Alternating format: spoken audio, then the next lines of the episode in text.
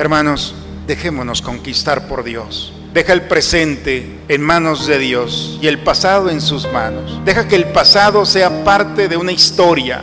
Lo mejor viene. No te ancles a las grandezas y a la gloria del pasado. Date la oportunidad que este Cristo, aceite de Dios, te sorprenda en el presente, sanándote, perdonándote, liberándote y recuperando en ti el gozo y la alegría de estar con Él.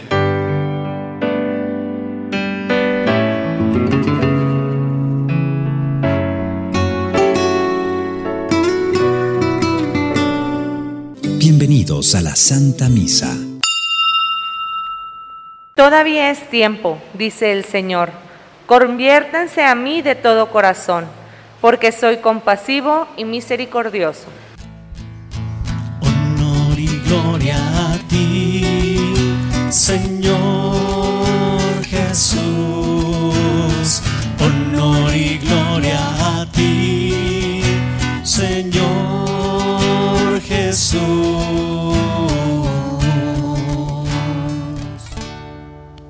Señor esté con ustedes, hermanos. Proclamación del Santo Evangelio según San Juan. En aquel tiempo Jesús se retiró al monte de los olivos y al amanecer se presentó de nuevo en el templo, donde la multitud se le acercaba y él sentado entre ellos les enseñaba. Entonces los escribas y fariseos le llevaron a una mujer sorprendida en adulterio y poniéndola frente a él le dijeron, Maestro, esta mujer ha sido sorprendida en flagrante adulterio. Moisés nos mandó en la ley apedrear a estas mujeres. ¿Tú qué dices? Le preguntaban esto para ponerle una trampa y poder acusarlo. Pero Jesús se agachó y se puso a escribir en el suelo con el dedo. Cuando insistían en su pregunta, se incorporó y les dijo, aquel de ustedes que no tenga pecado, que le tire la primera piedra. Se volvió a agachar y siguió escribiendo en el suelo. Al oír aquellas palabras, los acusadores comenzaron a escabullirse uno tras otro, empezando por los más viejos, hasta que dejaron solos a Jesús y a la mujer que estaba de pie junto a él. Entonces Jesús se enderezó y le preguntó, mujer, ¿dónde están los que te acusan? ¿Nadie te ha condenado? Ellos le contestaron, nadie, Señor. Y Jesús le dijo, tampoco yo te condeno, vete y no vuelvas a pecar. Palabra del Señor. ¿Me permiten quitarme esto? Les recomiendo que vayan a la plaza terminando la misa. ¿eh? Es una experiencia maravillosa donde los niños nos explican lo que es la cuaresma. Generalmente hemos aprendido lo que es la cuaresma desde nuestros papás, catequistas y padres, pero que un niño te explique lo que es la cuaresma y lo que es la Semana Santa y lo que se vive en la Semana Santa es una caricia de Dios. Pero se van a cansar, se lo van a quitar un ratito. ¿eh? Bien, hoy el Evangelio nos introduce, hermanos, a un momento de los más bellos que podemos nosotros eh, presenciar y vivir, el encuentro de una mujer acusada Jesús está allí en el templo. Viene, dice el texto, del monte de los olivos. Sabemos que del olivo sale el aceite. Y Cristo significa aceite, pero no cualquier aceite, aceite de Dios. Ese aceite de Dios que viene a tocar lo que el mundo no puede hacer. Y por eso este aceite de Dios está allí para tocar el alma. Los fariseos y los escribas jamás se imaginaron lo que iba a pasar. Ponen a la mujer delante de él, una mujer pecadora, y empiezan a decirle, maestro, esta mujer ha sido sorprendida en adulterio. La ley dice que esta mujer tiene que morir.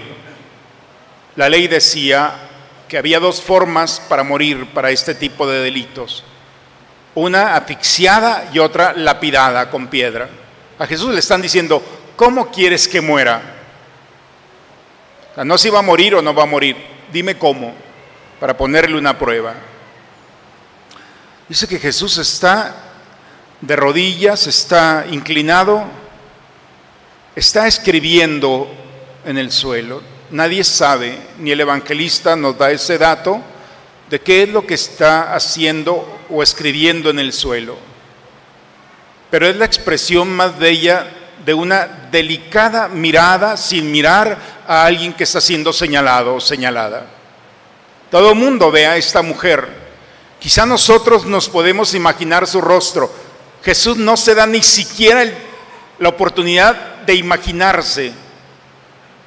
Él no quiere voltear a ver a la mujer porque basta en ese momento la mirada morbosa de todos aquellos que la están señalando por un delito y son unos cobardes, porque para un adulterio se necesitan dos. ¿Dónde está el hombre? Ah, la más frágil. Y quizá el otro estaba entre los que lo estaban acusando. Por eso Jesús no quiere entrar ni siquiera en esta injusticia, menos en la mirada que señala a quien se ha equivocado. Y le están insistiendo, dice el evangelista, Jesús se levanta y no es una recriminación, Jesús no viene tampoco a entrar en conflicto. Jesús tiene la delicadeza de invitar a todos los que tienen piedras en las manos a cambiar una cosa que solamente ellos pueden hacer.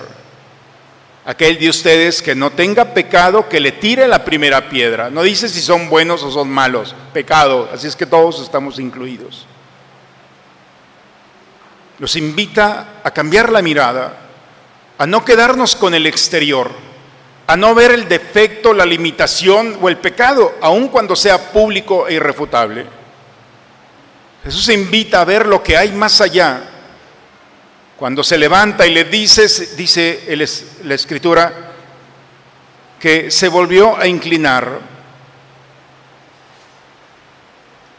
y volvió a seguir escribiendo.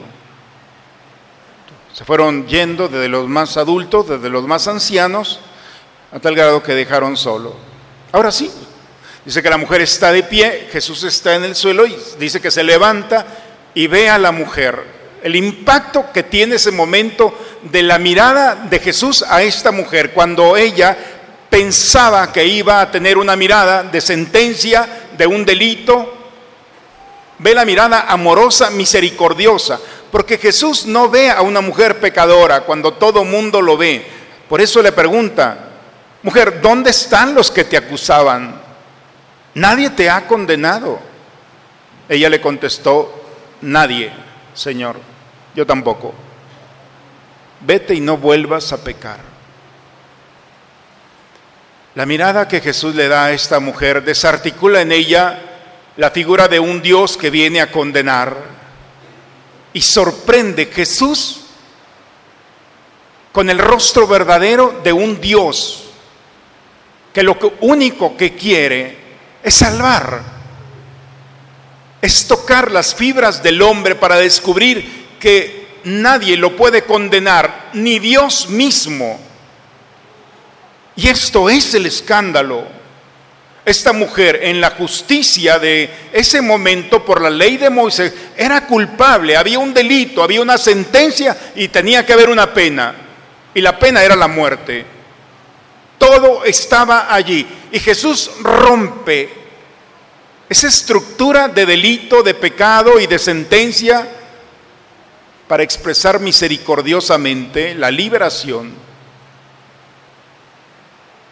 Esta mujer ya no le hizo caso a Jesús. La tradición dice que fue una de las mujeres que se quedó con Jesús como apóstol y que fue acompañando al Señor hasta el final cuando lo ve en la cruz acompañando a la Virgen María. La mirada de Jesús tocó lo más profundo, las fibras más sensibles y le arrancó a ella esa idea que ella misma tenía de sí misma de que era una pecadora. Seguramente alguien dijo, mira la pecadora, la ex pecadora. Eso quedó atrás. Si tú te quedaste con eso, pobre, eres parte del pasado. Esa es la historia, hermanos. Porque la primera lectura el día de hoy nos dice una verdad. De nada sirve la gloria del pasado si esa misma gloria no está en el presente? Se los pongo en otras palabras. De nada sirve que te hayan enamorado en el pasado si hoy no te siguen enamorando o estás enamorado o enamorada. ¿Queda claro? Así es que a chambearle. De nada sirve el pasado si no está presente en el, en el presente, si no está, vaya, si me entienden, en el presente. Las cosas buenas y por eso en la primera lectura, ¿de qué le sirve, dice el profeta Isaías, saber que, que el mar se abrió, que en el desierto encontraron vereda? ¿De qué sirve hablar de un Dios todopoderoso que lo único que ha querido hacer es liberarlos? Porque la gloria del pasado no es que haya abierto un mar o los haya conducido por el desierto. La gloria de Dios es que se manifiesta en su poder que libera, que sana, que restaura y que salva. ¿Cómo puede ser posible que un escriba y un fariseo no haya entendido que la gloria de Dios no es que hayan vivido en el pasado o hayan experimentado que el, el mar se abrió? ¿De qué sirve? Fue un medio para manifestar la liberación. Y ellos eran lo primero que negaban, la liberación de una mujer que se había equivocado. Querían condenarla, atarla a un pecado, cuando lo único que quiere Dios es recuperar, recuperar el presente. No recuerden el pasado, ni piensen en lo antiguo. Si Dios hizo cosas maravillosas en el pasado, paso a la segunda lectura, y dice el mismo Pablo, no hermanos, yo olvido lo que he dejado atrás y me lanzo hacia adelante. Porque si lo que hemos vivido ha sido maravilloso, espérate para lo que viene. Porque Dios no ha terminado su obra grande en mí. Y cuando, cuando alguien tiene la capacidad de enamorar, hermanos, es cuando alguien tiene esa gracia de enamorarte en un presente.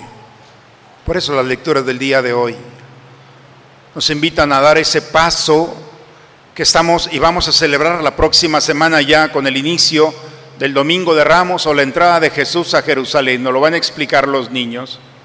Celebraremos la solemnidad más importante, esa solemnidad que te hace pasar de lo vivido a lo que viene.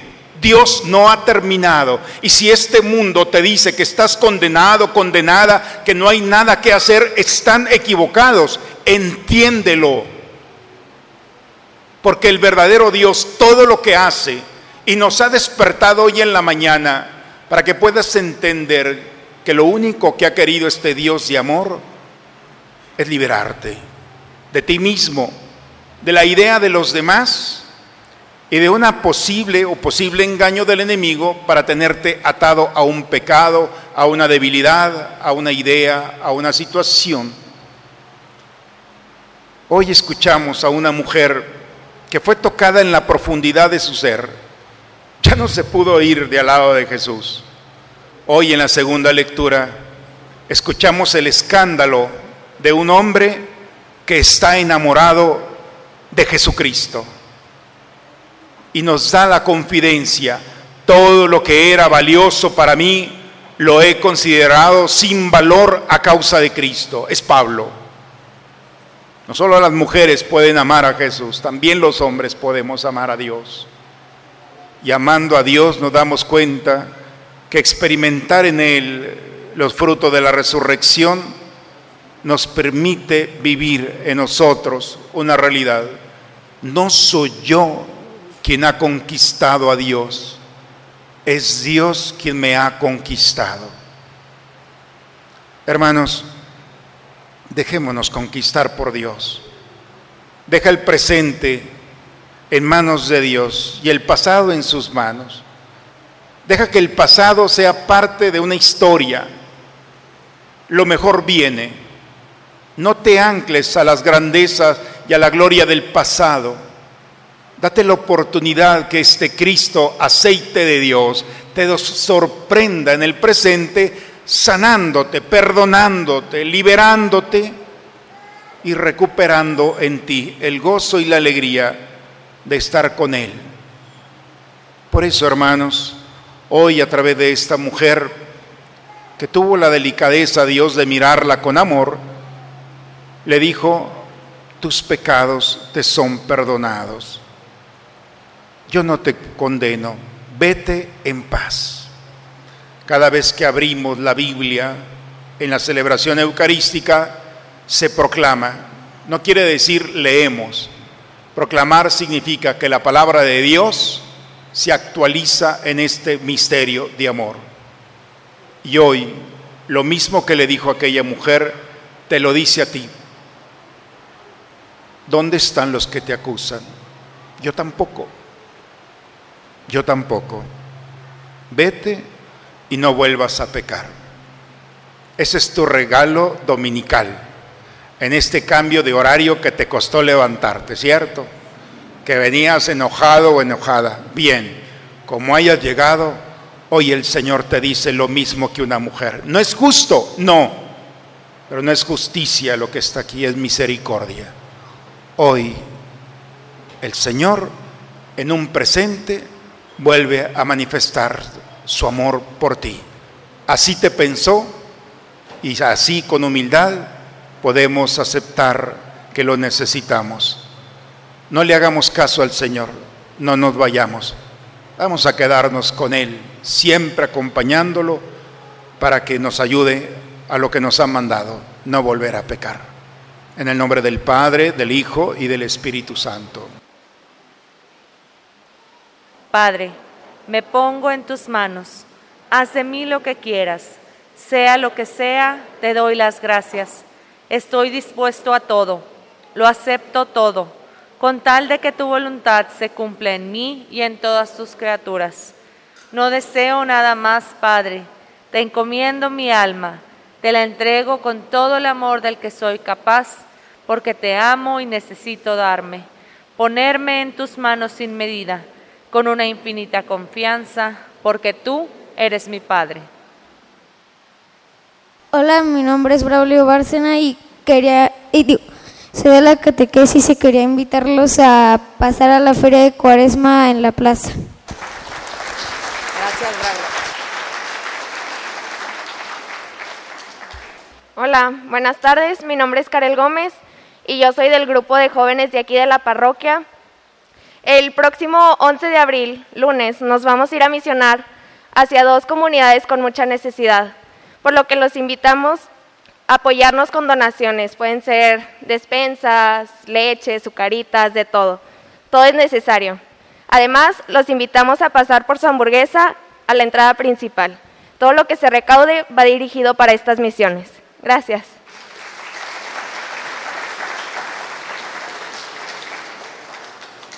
Primero niño de catecismo, ¿lo vieron?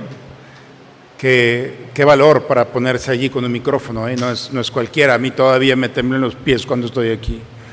Y luego una chica de, también pequeñita, pero con una capacidad de liderazgo que sin duda lo ha desarrollado entre nosotros, unos invitándome, invitándonos a compartir una experiencia de la Semana Santa y los chicos invitándonos a unirnos también al rostro que va a ir en representación de todos a misiones. Ojalá que todos nos unamos en esta Semana Santa a vivirla. No son vacaciones de Semana Santa, son días santos. Vivirlos con Dios, con uno mismo y con la familia. Sin duda regresaremos no cansados a nuestra vida cotidiana. Ojalá, hermanos, que estos días nos ayuden para vivir una Pascua que no la merezcamos. Ayer el Papa San Juan Pablo II cumplió un año más de haber partido a la casa del Padre. Un día, les platico así rápido, llevaron a una chica que estaba endemoniada. Es una de, los, de las historias más famosas de él. Y el Papa hace el exorcismo y no pudo. La chica traía una posesión tremenda. Y el Papa no pudo. Imagínense, pues, si no lo puede el Papa, ¿quién? El Papa entró, celebró la misa y mientras estaba celebrando la misa, la palabra y la consagración, en ese momento la chica fue liberada de esa situación que ella traía. La Eucaristía, hermanos, tiene un poder de liberación. Hoy hemos escuchado en la palabra de Dios y está presente en nosotros y ha dicho nuevamente lo mismo. Tampoco yo te condeno. Ojalá que esa idea que traigas se confronte con el poder de su palabra y el misterio sacramental con que hemos vivido. Y no sigas insistiendo en una idea que ya no existe, porque no tienes más poder que Él. El que reina y tiene poder en el cielo y en la tierra es el Señor. Y hoy merecidamente nos ha dicho, quedas liberado. Ojalá que este gozo y esta alegría sea una oportunidad para vivir los misterios santos, agradeciéndole al Señor el inmerecida la inmerecida compasión y misericordia que nos perdona. Vamos a ponernos de pie, hermanos, terminemos este momento. Te rogamos, Dios Todopoderoso, que podamos contarnos siempre entre los miembros de aquel cuyo cuerpo y sangre acabamos de comulgar, el que vive y reina por los siglos de los siglos. El Señor esté con ustedes. La bendición de Dios Todopoderoso, Padre, Hijo y Espíritu Santo, descienda sobre ustedes, sobre sus familias y permanezca siempre. Hermanos, con la alegría del Señor, vayamos en paz a dar testimonio de este encuentro. La misa ha terminado. Dios los bendiga a todos. Padre, entre tus manos